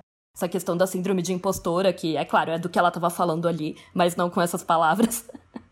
é muito presente até hoje, sabe? Muitas mulheres às vezes são super fodonas no trabalho delas, mas não acreditam em si mesmas, não acreditam que elas têm potencial. Tem até aquela pesquisa, né, que diz que uma mulher precisa ter todos os pré-requisitos pedidos para uma vaga, por exemplo, para mandar o seu currículo. Enquanto um homem, não. Se ele tem, tipo, sei lá, alguns dos pré-requisitos, ele fala, ah, vou mandar mesmo assim, né? Porque vai que me chamam, vai que eu consigo uma entrevista, sou contratada. A mulher, não, ela vê aquilo e ela fala, ai, não sou boa o suficiente. E aí não, nem chega a enviar o currículo, sabe? Então, assim, estatisticamente, já foi comprovado que as mulheres não acreditam nas suas próprias habilidades, o que faz total sentido, né? Porque, como a gente sempre diz, o homem, o, o homem construiu o mundo, né? O mundo foi construído por ele e para ele. E como a Simone pontua, né, ela já tá ali nesse ambiente masculino. Então ela já acha que é uma grande coisa ela ter entrado nesse ambiente masculino. Ela ainda tá tentando se achar ali dentro daquele ambiente, né? São vários e vários obstáculos que ela vai enfrentando, até mesmo psicológicos, né? Sim. Que, claro, né, não são os únicos, mas é uma grande parte, né, dessa questão, né, E aí, falando sobre essa questão da mulher no mercado de trabalho, né, ela vai falar especificamente das mulheres é, artistas, né, das mulheres que, enfim, desempenham alguma das artes ali, seja ela ser atriz ou cantora ou artista visual. E ela vai dizer que a vantagem das artistas é que o seu trabalho, na verdade, contribui para sua valorização sexual, né? Porque, por exemplo, se você é uma atriz, a questão da sua aparência, né, de você ser desejada pelos homens, na verdade acaba contribuindo ali para sua carreira, de certa forma, né? Então elas encontram na profissão de artista uma justificação também para o seu narcisismo, como nós falamos bastante no episódio do narcisismo.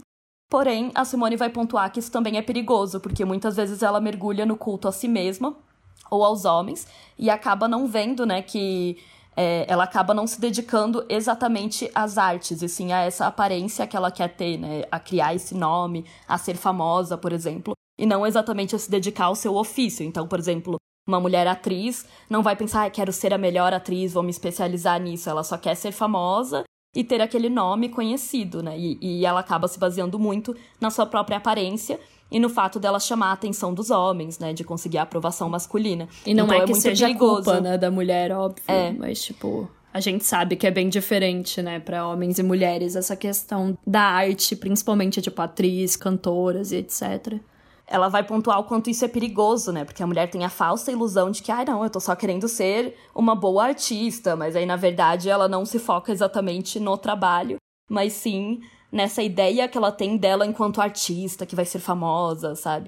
E o que é bem triste, né? Porque ela vai pontuar como muitas mulheres artistas acreditam muito nessa questão de, tipo, ter um dom também, sabe? Não de realmente se especializar, aprender, estudar, sabe? É, não, isso é, é triste, mas é uma realidade também essa questão, né, de depender muito da sua aparência, né? A gente vê isso com o tratamento que, que a mídia dá para famosos e famosas, né? Óbvio. E aí, de novo, como eu falei, isso não é uma culpabilização da mulher, mas é realidade, né? Tipo, uma artista mulher, por exemplo, não pode ser feia, tá ligado? E um artista homem, tanto faz. É, eu só lembro da foto lá do Ed Sheeran do lado da Beyoncé. Sim, clássica. famo- a famosa foto, né? Que o cara tá vestido assim, com as roupas mais simples do mundo, e a Beyoncé tá com aquela roupa incrível, maravilhosa, super elaborada. Não, e tem um monte de ator e cantor que é feio, tá ligado? e Exato, tudo um bem, pequeno sabe? E exemplo. eles não são atacados por isso, e eles não precisam, né, disso, digamos, pra sobreviver na indústria.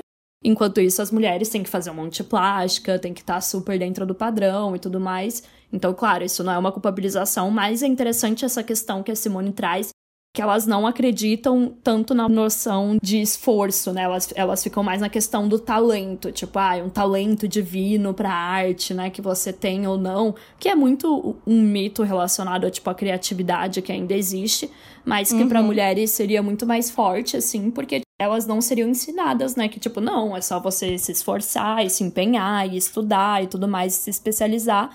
E, obviamente, tipo, pra elas isso vai ser muito mais vendido, até porque tem muito a questão do tipo, ai, não, mas se ela conseguiu é porque ela é bonita, tá ligado? Enquanto pra um cara isso não é justificável, tipo, ai, não, ele conseguiu porque ele está dentro do padrão de beleza. É sempre porque ele é talentoso, porque ele se esforçou e tudo mais. Então tem, tem várias questões que a gente sabe que, que, enfim, não é comparável.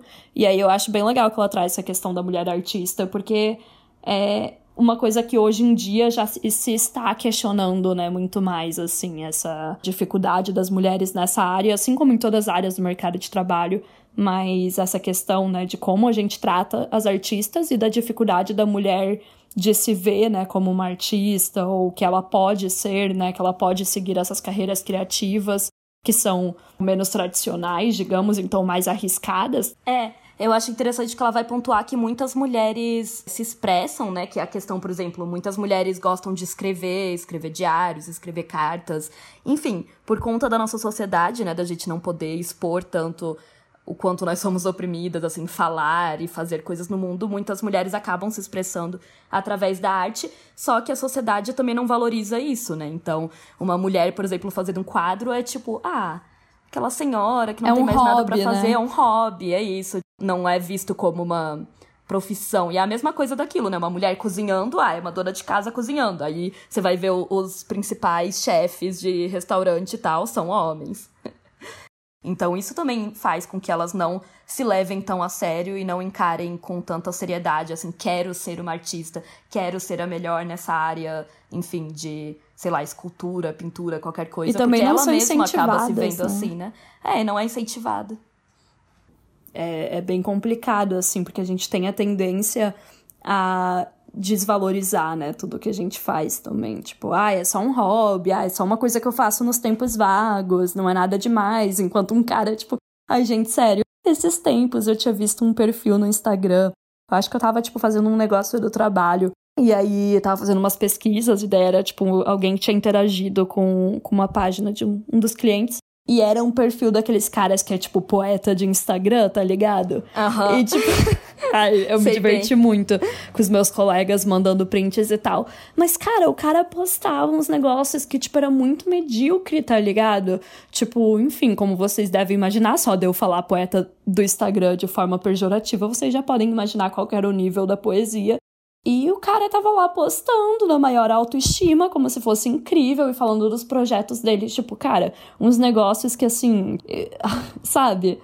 É, não, é o que eu sempre digo, esses poetas assim de Instagram que postam umas coisas que são super ruins.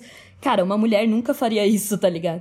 É, não, não tô falando que não, não existem nunca, mas, mas é mais ruins, difícil mas ela teria mesmo, mais tipo- dificuldade de postar essas coisas para as outras pessoas lerem, sabe? Exato, Tipo, a mulher a sentiria muito mais vergonha, sabe? A autoestima do, do homem, que obviamente era branco e hétero, né? Porque todas as poesias eram sobre a mulher. era muito ruim, gente.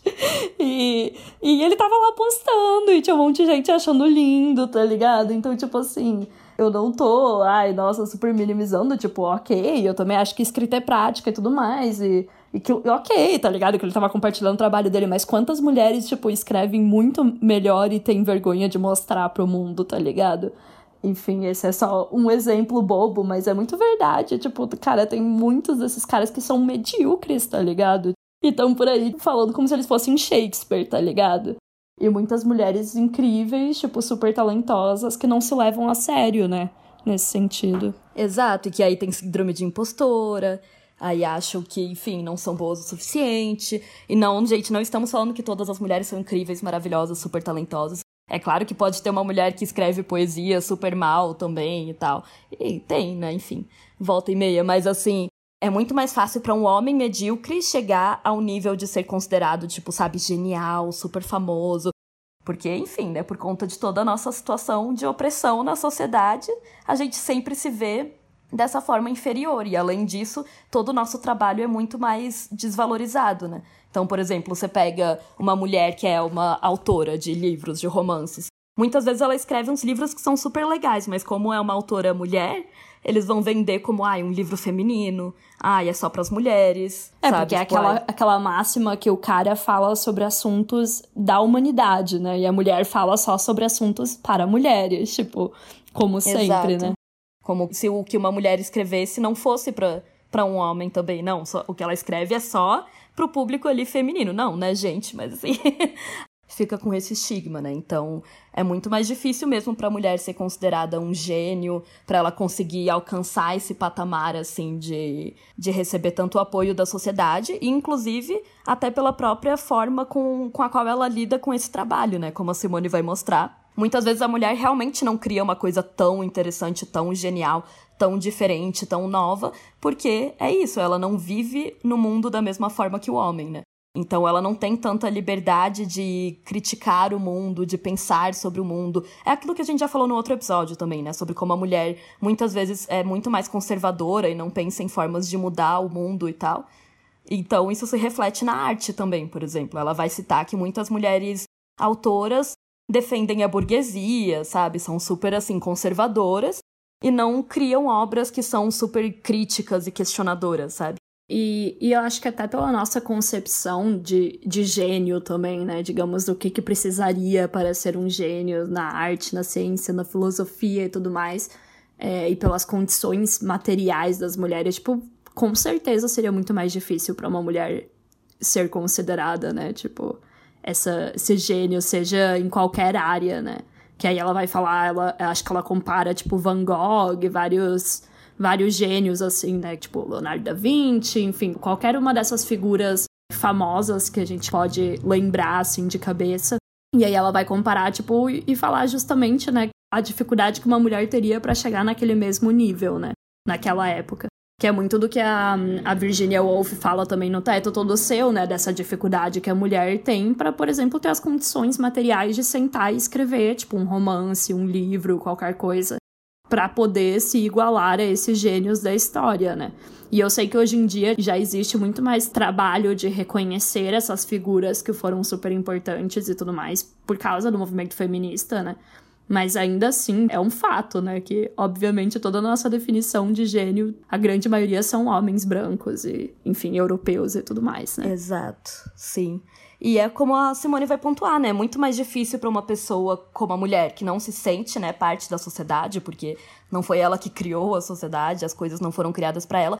Pensar tão criticamente assim, né, sobre formas de mudar a sociedade, sobre críticas à sociedade atual e etc, como algumas poucas mulheres fizeram e ficaram conhecidas por isso, como a Letícia citou, né, a Virginia Woolf, a Simone cita bastante ela, e é muito mais difícil, ou ela também cita as, as irmãs, né, as irmãs Bronte, é muito mais difícil para uma mulher escrever essas obras que realmente são consideradas, tipo, nossa, velho, tipo, mudou completamente né, a forma que eu via isso, mudou completamente a nossa forma de enxergar a sociedade, porque a mulher ainda tá tentando ali sobreviver naquela sociedade, sabe? Tem que ser uma mulher muito questionadora, que vai muito contra tudo que ensinaram para ela, que é muito independente, muito autônoma e etc. Eu ia falar que é, que é, de novo, a mulher independente, né? Que é a mulher que questiona essas coisas. Se já é difícil só existir sendo ela, imagina ainda conquistar um sucesso. Para além de todas essas dificuldades que a gente já falou, é, é, muito interessante que ela fecha o capítulo com isso, né? Porque ela vai mostrar, tipo, é, galera, não tá fácil. Não tá fácil no mercado de trabalho, não tá fácil nos relacionamentos, não tá fácil no sexo casual, né, na liberdade sexual. E para completar, né, a sociedade não vai nos considerar tão geniais, digamos, quanto homens, por toda essa questão histórica e por toda a condição material né, da mulher na sociedade. Por isso que na página 482 ela vai falar: Enquanto ainda lhe cumpre lutar para se tornar um ser humano, não lhe é possível ser uma criadora. O fato histórico não pode ser considerado como definindo uma verdade eterna, traduz apenas uma situação que se manifesta precisamente como histórica porque está mudando. Como as mulheres poderiam jamais ter tido gênio quando toda a possibilidade de realizar uma obra genial ou mesmo uma obra simplesmente lhe era recusada.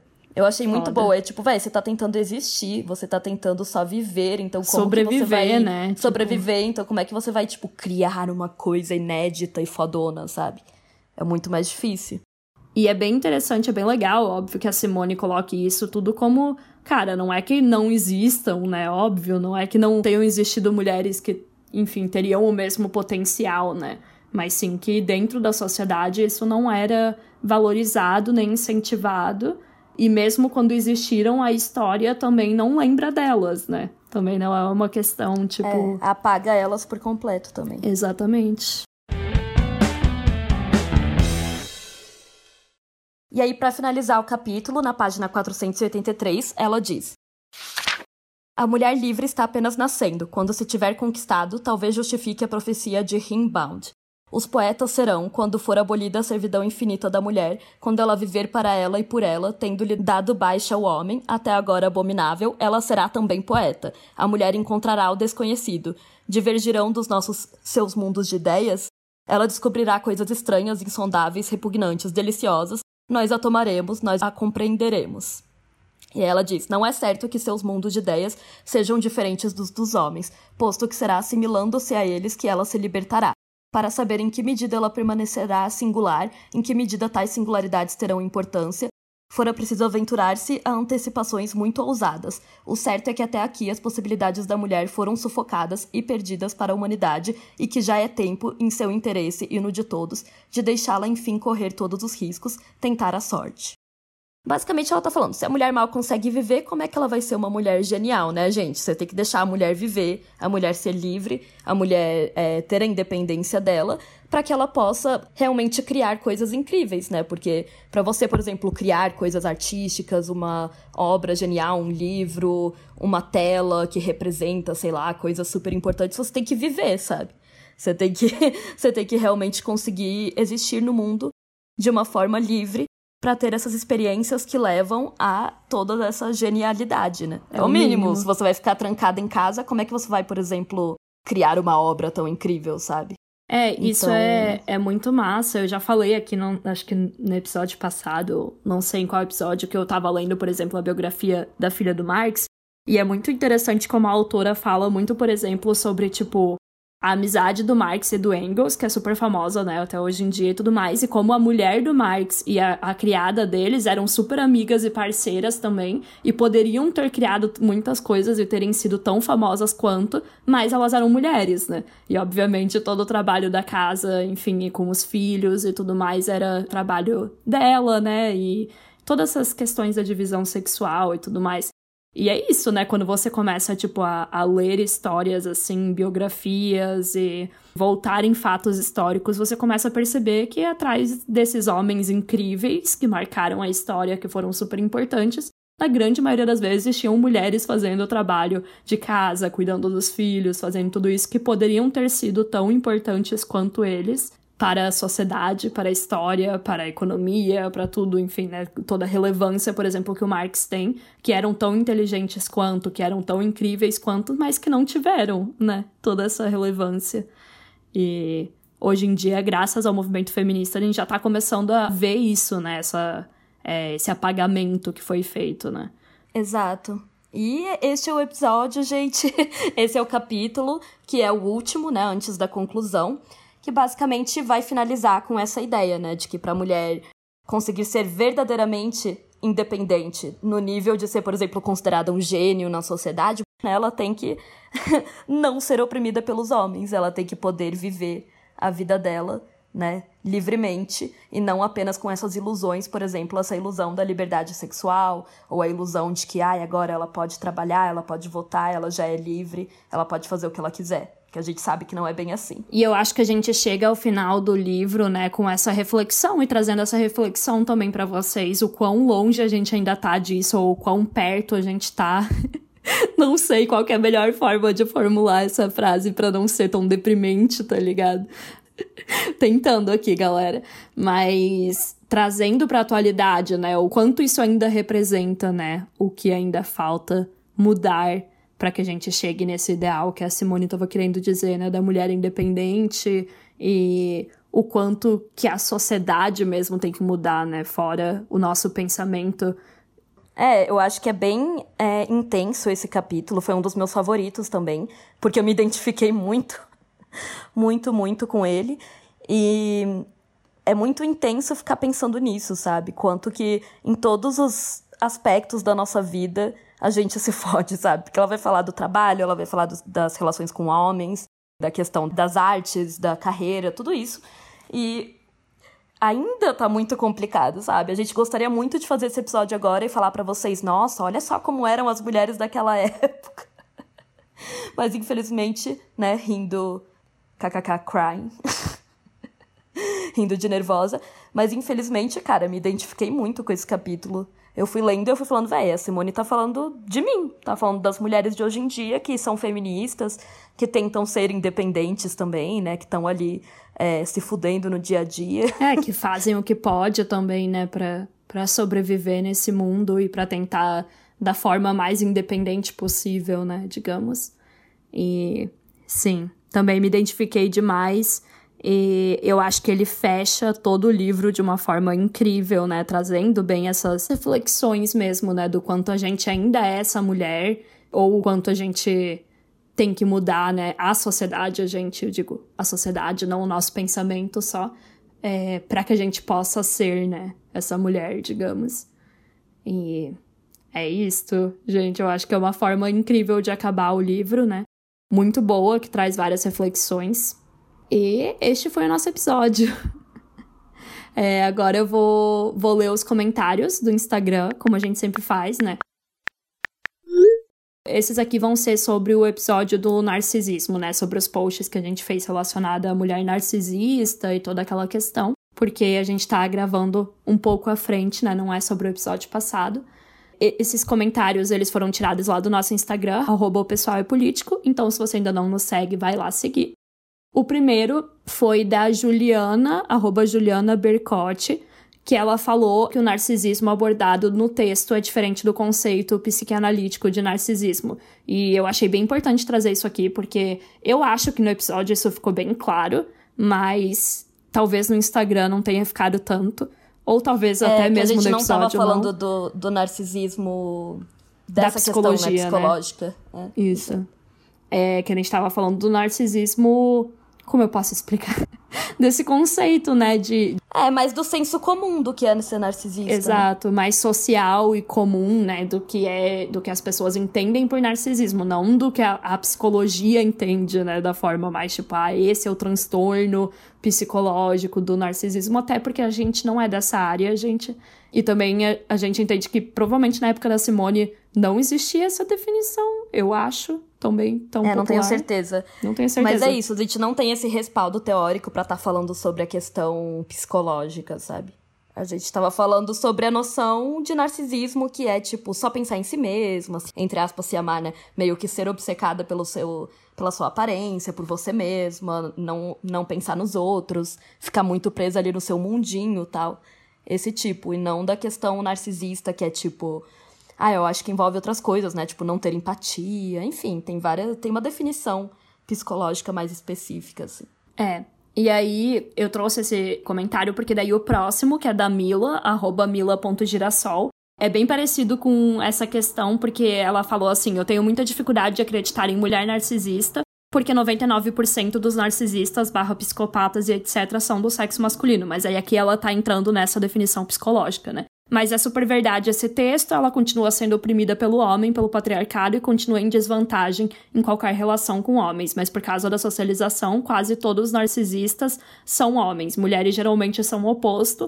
A maioria dos borders são mulheres pela socialização também. Tipo, borderline. Narcisista é frio e calculista, border é empatia, sentimental e sofre muito por amor, porque se doa muito. Então, nesse caso, a Mila trouxe a questão psicológica, tá, gente? Então, ela tá certa também, ela não tá errada, e provavelmente ela entende muito mais disso do que a gente, tá?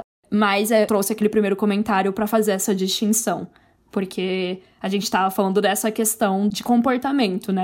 E aí a Cris, né, arroba Cris Nog, comentou também nesse mesmo post, que era aquele post que falava da narcisista se relacionando com o cara, falando como as mulheres, que ela só escreveu refém do desejo. E aí a Stephanie, arroba stephanie.carnich, comentou, engraçada essa posição de objeto de desejo e não de sujeito desejante, né? E, enfim, eu achei interessante também porque é bem isso, né? Como a narcisista, ela se coloca nesse lugar de tipo de objeto mesmo, né? Do, do desejo do outro. E acredita muitas vezes que, que isso tem algum tipo de poder, quando na verdade não tem, né? Você literalmente fica refém do outro. E foi legal, assim, a gente teve vários comentários interessantes nesses posts e essas discussões, né, relacionadas a comportamentos e essa questão psicológica que eu acho que trouxe vários assuntos bem legais, assim, lá para os comentários do Instagram. Então, se vocês ainda não nos seguem, vão lá, arroba pessoal é político. E também, se você quiser apoiar o trabalho, mais uma vez lembrando, é lá no apoia.se barra pessoal é político, para participar de um sorteio de livros todo mês e também do nosso clube nosso clube, nosso grupo, Nosso clube exclusivo. clube exclusivo lá no Discord, caso você nos apoie com mais de 10 reais, com 10 reais ou mais, né? E acho que é isso, pessoal. Até a próxima, né? O próximo episódio, como eu já comentei, vai ser uma live. Então, vocês podem ver ao vivo no Instagram. A gente ainda vai divulgar o dia e o horário certinho. E aí, depois a gente vai também lançar aqui o episódio, né? O áudio da live no formato aqui, né? Do podcast. Vai ser a conclusão, a conclusão do livro, a conclusão desse nosso projeto de dois anos de acabar, né? De falar sobre todos os capítulos do Segundo Sexo da Simone de Beauvoir. E também, né? Várias outras questões que a gente vai trazer sobre o processo, né? Como foi pra gente todo esse processo. Vocês também podem interagir, mandar perguntas, igual a gente fez no ano passado também, né? Sim, vai ser bem legal, vai ser uma oportunidade bem, bem massa, assim, de interagir todo mundo, né? Mas é isso, já chegamos aqui até o final, então eu já quero agradecer também se você chegou até o final do episódio e ao final dessa temporada praticamente, né? Falta aí só a conclusão. E este foi o nosso episódio, espero que tenha ajudado aí bastante a entender o capítulo e também feito vocês refletirem bastante sobre esse assunto, né? Se vocês tiverem feedbacks, mandem lá na nossa página ou no nosso e-mail, o pessoalpolitico.gmail.com. Entrem em contato com a gente, falem o que, que vocês acharam, compartilhem esse episódio com os amigos também, divulguem aí nosso trabalho. E é isso, obrigada por ouvirem até aqui. Obrigada, pessoal. Até a próxima. Assistam a live. E quem não puder assistir, venha ouvir aqui depois a conclusão desses dois anos aí, em que a gente destrinchou cada aspecto do segundo sexo. e venham finalizar aqui junto com a gente o livro. É, imagina se a Simone lá atrás imaginava que em 2021 ia ter gente destrinchando capítulo por capítulo Pois do é, livro né, dela, amiga? galera. Loucura. Olha que né? loucura, né? Então, Loucura. é isso, gente. Obrigada. Até a próxima. obrigada. Até mais.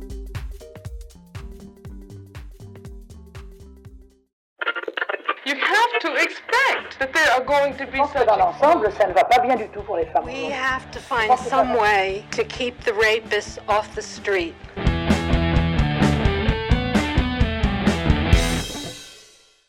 Pessoal é Político é produzido e roteirizado por Isabela Graton e Letícia Graton. A trilha sonora é da Letícia Bergamin, a edição é feita pela Raissa Toledo e a identidade visual do podcast foi desenvolvida pela Manuela Elon.